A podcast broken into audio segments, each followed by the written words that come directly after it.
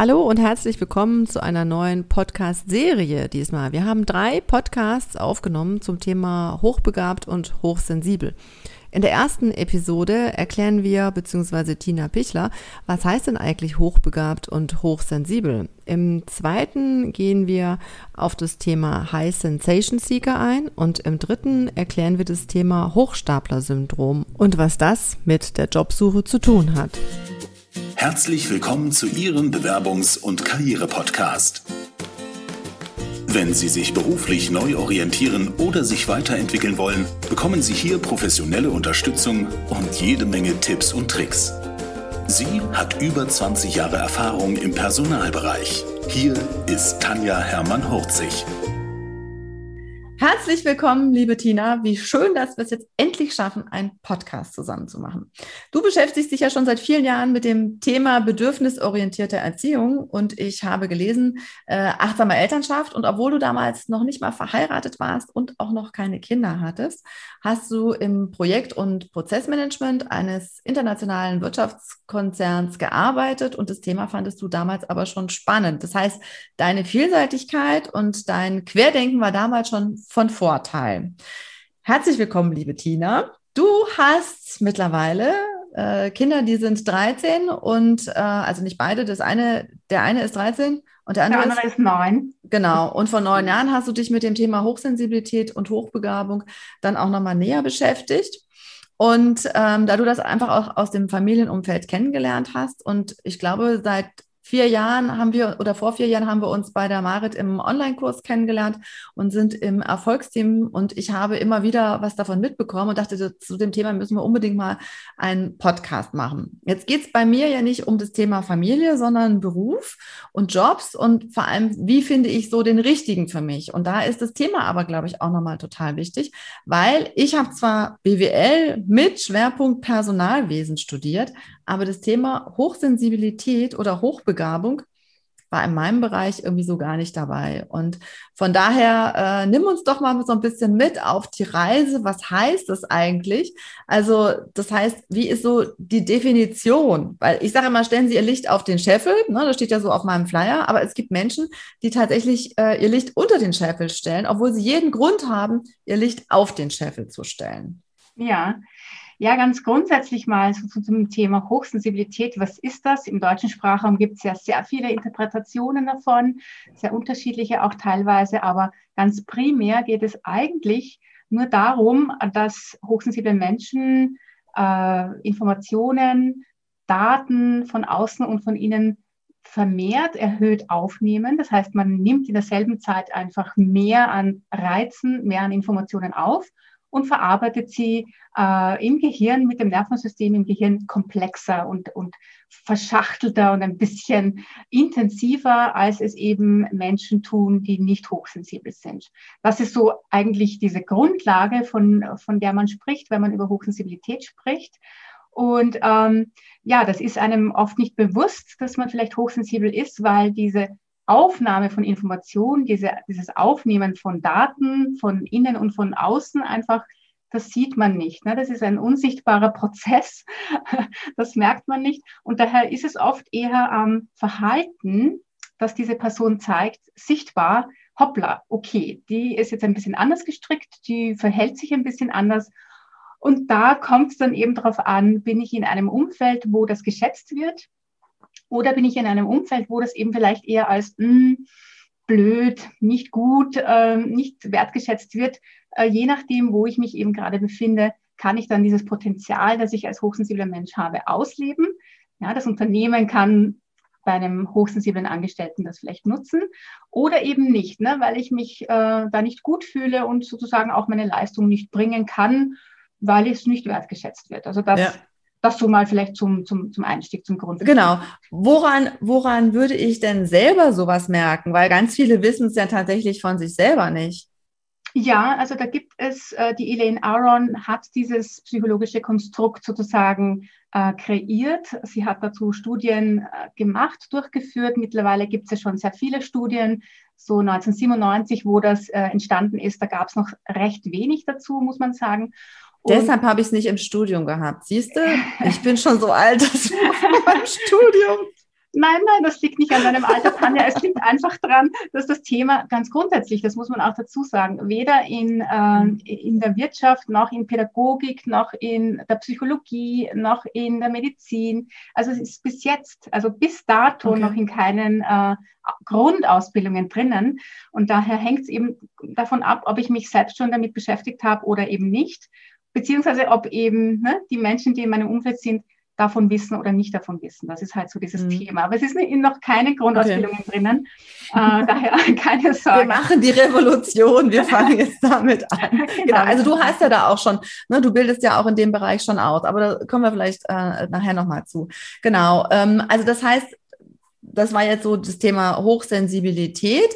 Ähm, also ja, natürlich jetzt erstmal so total in, in kleinen ähm, oder, oder sehr allgemein dargestellt. Ähm, wie ist es denn?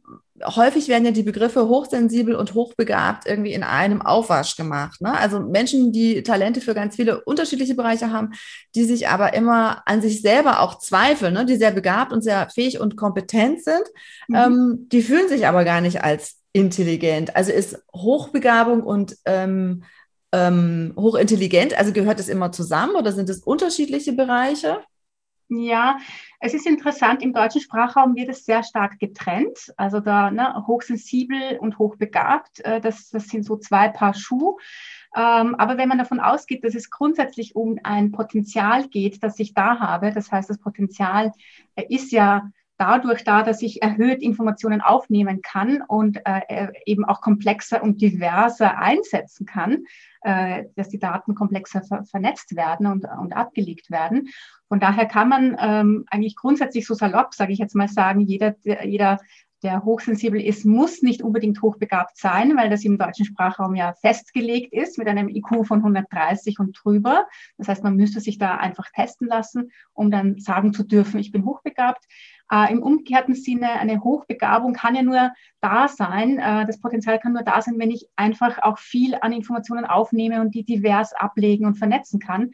Mhm. Also im Umkehrschluss kann man sagen, äh, jeder, der hochbegabt ist, ist in irgendeiner Art und Weise hochsensibel. Und da hängt es halt dann drauf, äh, davon ab, was verstehe ich unter Hochsensibilität und da könnte man Stunden drüber plaudern, was da unterschiedlichste Leute drüber und drunter verstehen. Wichtig ist nur, dass es so bestimmte Anzeichen gibt, äh, an denen man es schon erkennen kann. Ne? man kann es bei Kindern schon erkennen. Man bräuchte ja oft gar keine Tests. Man weiß einfach, dass eben Kinder, die schon sehr früh oder auch Menschen, die halt äh, sehr reflektiert sind, sich viele Gedanken über, über Themen, über spezielle Sachen machen, ne, wie die Welt zu gestalten ist, wie man die Welt ändern könnte. Äh, ein hoher Gerechtigkeitssinn, ein hoher Perfektionsanspruch. Ne, das haben ja auch sehr viele die so ein bisschen den, äh, ihr, ihr, Licht unter den Scheffel stellen, die mhm. dann sagen, okay, also äh, das ist noch nicht perfekt genug, es muss noch perfekter sein. Dabei wäre es für die Mehrheit der Menschen eigentlich schon längst perfekt ja. gewesen. Also dieser hohe Anspruch an sich selbst und an die Welt, das ist oft ähm, diesen Menschen mitgegeben. Auch dieses sich selbst in Zweifel stellen, weil es, ähm, ne, weil man es noch besser machen könnte ähm, eine hohe Emotionalität ist oft auch zu sehen. Also dieses äh, himmelhoch jauchzen, zu Tode betrübt, äh, also sehr stark Emotionen ähm, mit von anderen aufzunehmen und zu verarbeiten, sehr eindrücklich, sehr intensiv zu verarbeiten.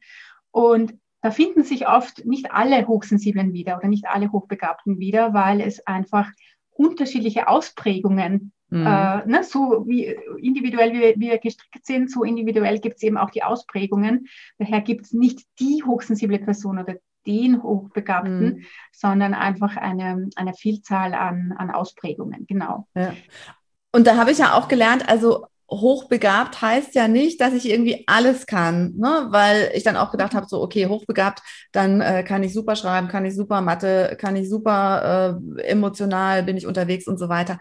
Aber mhm. das heißt ja gar nicht hochbegabt im Allgemeinen oder ne, von diesem IQ-Test, äh, da hatte ich auch schon mal einen, einen Podcast zu gemacht.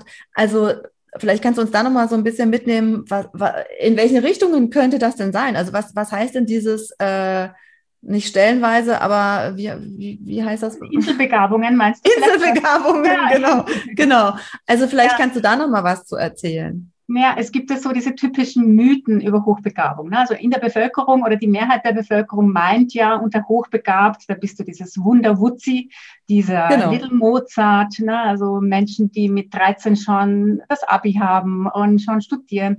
Natürlich, ja, das sind natürlich sicherlich die Höchstbegabten unter den. Hochbegabten. Mhm. Ähm, das ist aber der, der, der kleinste Teil, sage ich jetzt mal, den man unter hochbegabt einstufen könnte. Und ähm, ich sage jetzt mal so, äh, hochbegabt, ich äh, möchte das immer ein bisschen trennen. Äh, es geht ja nicht nur um diejenigen, die IQ über 130 haben, sondern auch schon die von 115 bis 130 in diesem IQ-Wert drinnen sind, in diesem Bereich, weil auch die fühlen sich oft schon anders als die Mehrheit der Bevölkerung.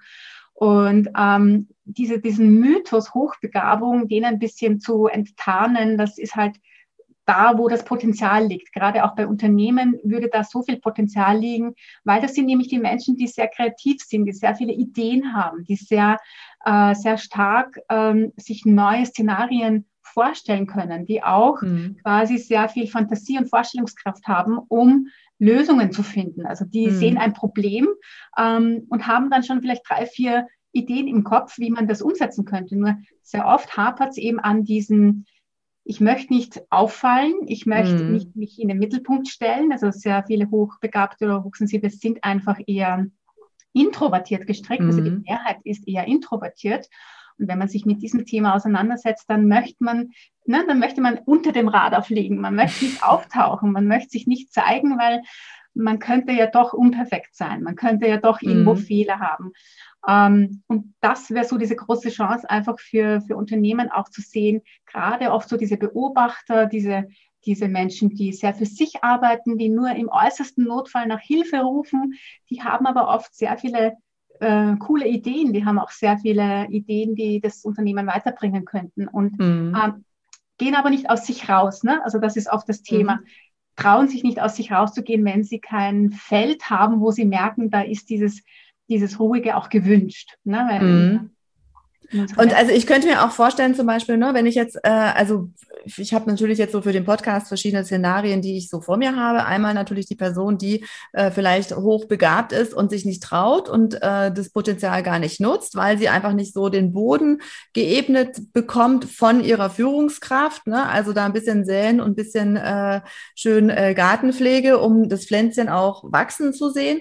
Und dann natürlich tatsächlich die Führungskraft, die mit Menschen zu tun hat, die die ähm, wo, wo die Führungskraft vielleicht merkt, okay, die Person ist introvertiert und aber auch gar nicht so genau weiß, wie kriege ich die denn aus dem Schneckenhaus raus? Ja, also wie viel Wasser schütte ich da jetzt drauf, ohne dass sie eingeht und wie, wie viel Sonnenschein äh, kann sie vertragen, damit sie nicht sofort irgendwie verblüht? Ne? Also wenn wir jetzt mal bei diesem Bildhaften bleiben, weil ich ver, vergeude ja als Führungskraft total viel Potenzial, was ich eigentlich mit dieser Person machen kann. Und wenn die sich nicht traut, diese Ideen nach außen zu bringen, bringen, ist es ja eigentlich ja mal schade. Ja, Genau.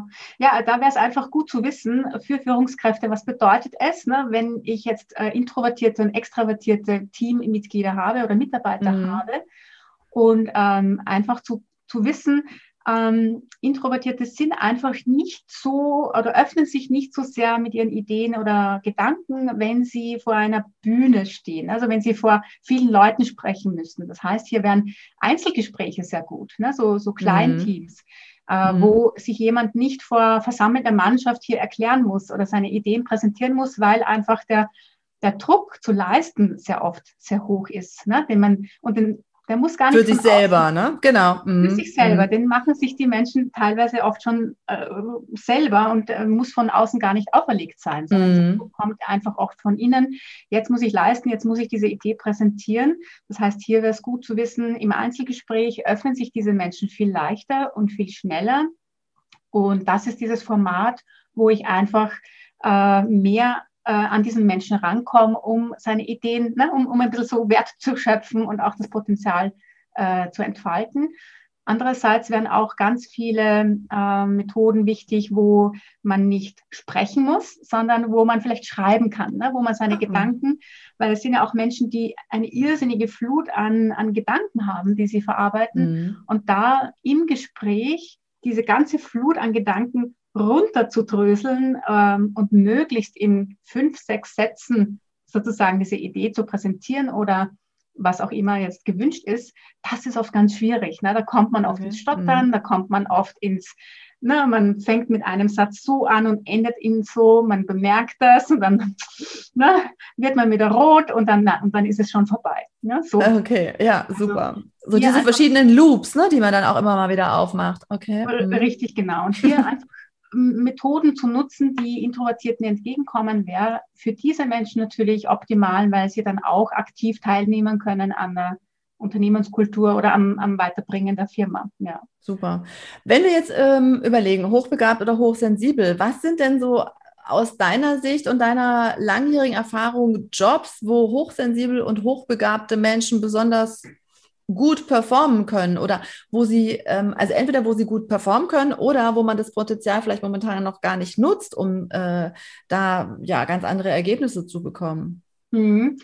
Ja, also es gibt natürlich einige Branchen, wo, wo, wo sie typischerweise unterwegs sind. Ne? Überall, wo Kreativität gefragt ist, überall, wo Querdenken, wo Lösungsansätze, wo Neues äh, gefragt ist, dort sind diese Menschen zu finden.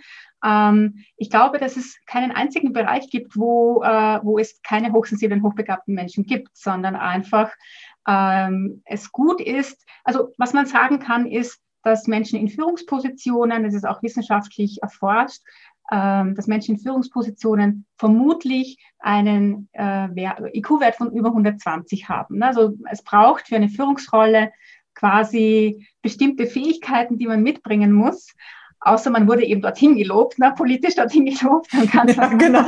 Ich glaube, da gibt es ein paar, die da nicht dazu gehören, aber gut. Ja. also mhm. das möchte ich nicht ausschließen. Aber ganz grundsätzlich sagt man einfach, in einer gewissen Führungsrolle kann man davon ausgehen, dass, sie, dass diese Menschen eine erhöhte Intelligenz haben. Und ich merke oft, wenn man sowas sagt, kommt gleich dieses, ach, Elite-Denken, ja, mhm. sich nicht besser vorkommen als die anderen. Mhm. Das ist leider oft das, wo, wo dann die Diskussionen gar nicht mehr geführt werden können, weil es eben, weil das in den Vordergrund rückt und das soll es eben nicht sein.